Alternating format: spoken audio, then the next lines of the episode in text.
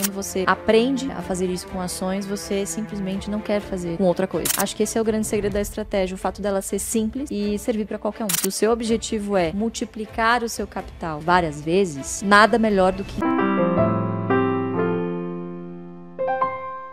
Sobre renda fixa, eu gosto de dividir em três caixinhas. A caixinha da bolsa, ela tá na terceira, que são os investimentos de longo prazo. Sempre, não pode ser diferente disso. Se o recurso que você está aplicando na bolsa, você pretende usá-lo no intervalo de no mínimo cinco anos, a renda fixa você aproveita para outros objetivos de curto e médio prazo. Então, curto prazo, que os meninos disseram também, a reserva de oportunidade, a reserva de emergência. Então, a primeira caixinha é do curto prazo. A segunda caixinha são dos objetivos, dos sonhos que você quer conquistar. Então, poxa, pretendo guardar dinheiro para comprar uma casa, pretendo guardar dinheiro para comprar carro, quero viajar, vou casar, né? Eu quero me programar para algum objetivo de vida. Aí sim, poxa, tem diversas oportunidades aí, concordo contigo, diversas oportunidades hoje na renda fixa, que em três, pouco tempo você dobra o seu capital. Então, obviamente, se você tem algum objetivo desse tipo, use a renda fixa. Agora, se o seu objetivo é multiplicar o seu capital várias vezes, nada melhor do que empreender. Algumas pessoas não têm aptidão para empreender. Por que não empreender na bolsa, né? É a mesma coisa, obviamente, correndo outro nível de risco, mas você fecha um ciclo em que você é sim um tipo de empreendedor, porque são poucos que atingem né, todas as características possíveis para aguentar o tranco no longo prazo. Então, o potencial de valorização ele é imbatível, não tenho dúvida nenhuma. E essa metodologia que vocês têm, tem como entrar em mais detalhes? Se eu pudesse sintetizar em uma frase muito simples, seria comprar boas empresas a bons preços que paguem dividendos. Boas empresas a gente tem bastante, empresas a bons preços também. Agora, o dilema é você encontrar todas essas características ao mesmo tempo. E acho que uma grande ilusão das pessoas é de que isso ocorre quando quando tudo está tudo, tudo muito bem. E é justamente o contrário. As melhores oportunidades ocorrem justamente quando também as boas empresas são precificadas no preço do caos, né? Então, toda vez que o mercado não consegue enxergar um, um, um pedacinho do que vai ser um futuro muito próximo, ele tende a exagerar no preço. E isso desde que o Barça se conhece por gente. Para vocês terem uma noção, o Ibovespa tem 53 anos de existência, o Barça tem 52 de mercado. Ele literalmente viu de tudo e mesmo assim não conseguiu prever, por exemplo, a catástrofe da pandemia. E acho que essa foi uma grande lição pra gente de que ter uma estratégia é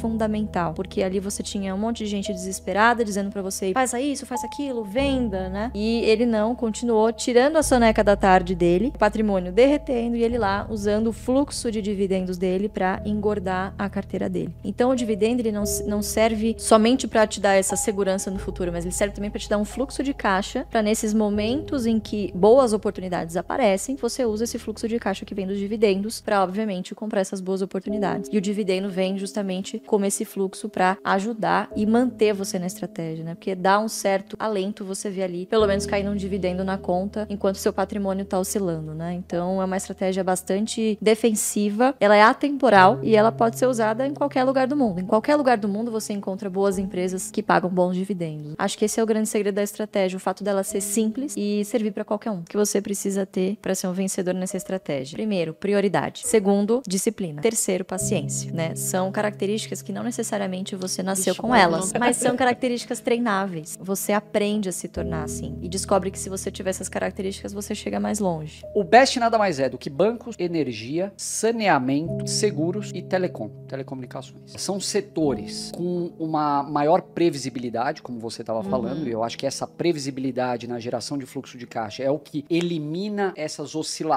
excessivas. É, são setores de margens altas, protegidos relativamente, então com altas barreiras de entrada, poucos concorrentes por consequência disso. E essa previsibilidade no fluxo de caixa é o que na última linha vai te trazer a previsibilidade do dividendo que você vai botar no bolso, né? Então, a gente gosta desses setores porque eles tendem a ser muito mais imunes a crises. Eles não vão participar geralmente daquele oba-oba no momento de alta, né? Então, quando a gente olha aquela farra que estava ano passado dos IPOs, empresas sendo precificadas em a múltiplo de receita sem olhar o que estava abaixo disso, empresas sem lucro com preços exorbitantes, contando que o futuro fosse ser brilhante. A gente não compra futuro, a gente compra presente. Então, essas empresas, elas são empresas mais tranquilas. Você pega, por exemplo, transmissoras de energia, contratos de longuíssimo prazo, ajustados por inflação, né? E isso traz uma segurança para um investidor. Então, você está falando de colocar o.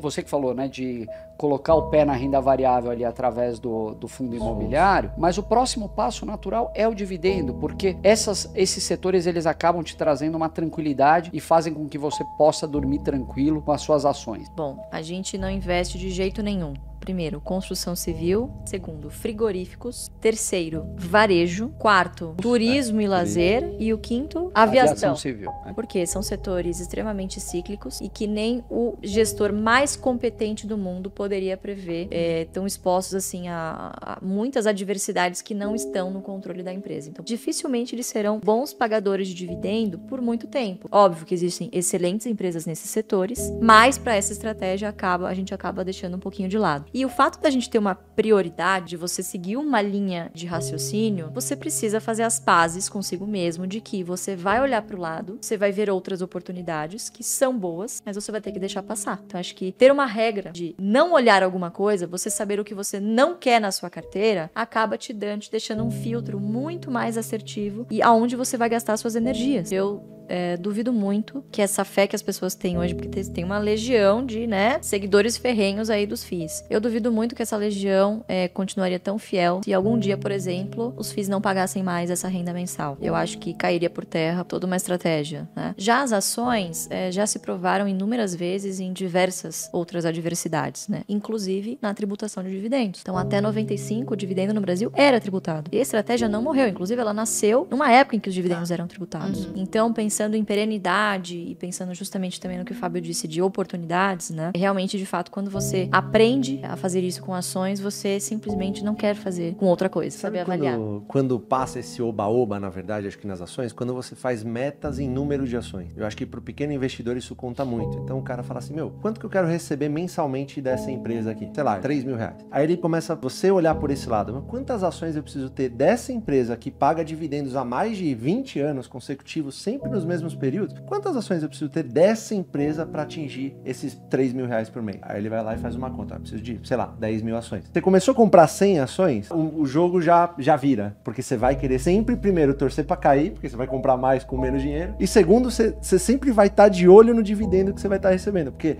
o próximo aporte seu vai ser aporte mais dividendo. Então é, você vê que é uma constituição assim, não acaba. Você começou a comprar, automaticamente você já vai ser elegível ao próximo dividendo. Mês que vem você vai botar lá de novo o mesmo aporte ou um pouquinho maior, mais o dividendo. E quando você tem essa, essa meta em número de ações, tudo fica mais tranquilo, parece. Porque você vai encarar essas baixas como um baita movimento. Você fala, pô, o que eu pagava 50 reais, agora eu pago, sei lá, 25 e compro duas. Principalmente, a gente não tem ressalvas em investir em estatais, por exemplo, são empresas que, as estatais que nós temos, estão no BEST, né, a maioria delas. É, e o fato de serem estatais e terem um risco político embutido, obviamente que o mercado embute também um desconto maior, né? A gente sabe que, infelizmente, para os nossos políticos, as leis estão aí para eles acharem uma brecha, não é? é? Mas eu não acredito que isso vai ser feito sem, sem um grande alarde. Então, assim, vai ficar muito feio. A gente tem um componente extra dessa vez que é a internet. Uhum. O acesso à informação do povo tá aí. Todo mundo tem um celular na mão agora. Então ele não vai, né? O próximo governo, não acredito que vai poder fazer o que quiser. Né? Eu acho que a gente tem aí pelo menos metade do país muito vigilante e torcendo para que ele faça algo de errado para tirá-lo do poder, né? Então acho que me baseio nessa esperança também de que a gente tem aí decisões não tão ruins quanto a gente está prevendo, né? E de novo, basta o mercado prever que não vai ser tão ruim quanto aquilo que ele tinha visto para a bolsa já dar uma aliviada, que estamos muito baratos, né? E as estatais não são diferentes. Então assim, você consegue encontrar boas oportunidades também que vão multiplicar e obviamente isso passa por você comprar bons preços e de novo, isso não acontece quando tudo está tudo, né, indo muito bem. A gente sempre busca empresas que conseguem pagar dividendos perenes. Então, olhar o histórico,